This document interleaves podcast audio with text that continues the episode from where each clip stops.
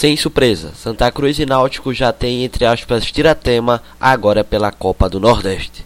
Apenas cinco dias após empatarem pelo Pernambucano na Arena de Pernambuco, equipes se encontram no Arruda. Todo mundo conhece todo mundo no clássico das emoções. Menos de uma semana depois da estreia no Campeonato Pernambucano, Santa Cruz e Náutico voltam a se enfrentar nesta temporada.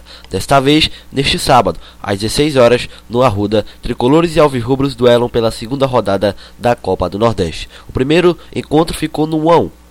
Com tão pouco tempo de preparação e um confronto pelo estadual no meio de semana, a tendência é que, jogador, que treinadores não apresentem muitas mudanças táticas para o segundo alto do clássico das emoções em 2017. Abre aspas, fica difícil existir surpresas porque não tem nem tempo de treinar.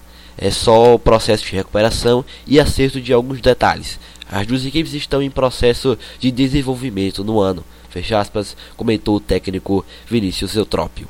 O técnico Dado Cavalcante vai com um colega de profissão tricolor, mas pondera. Ele entende que a partida pode ter algo novo, porque os dois times se conhecem, se enfrentam no último domingo, se enfrentaram no último domingo e devem estar melhores fisicamente do que no primeiro encontro, válido pelo campeonato pernambucano. Abre aspas. Esse jogo talvez tenha um pouco mais de surpresa em relação à condição de jogo, pelo fato das equipes já terem experiência de confronto e cada um vai usar o seu potencial. Fecha aspas. O Santa Cruz entra em campo com mudança em relação ao último jogo. O zagueiro Jaime, que foi expulso contra o Tibu, volta de suspensão.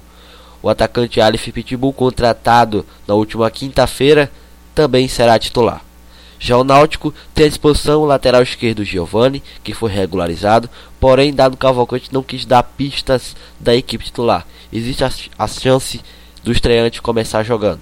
Outra novidade estará no banco de reservas. O meia Marco Antônio, recuperado de uma lesão na coxa, será uma das opções para a partida. Nelson Santos para o Web Rádio, o melhor do futebol.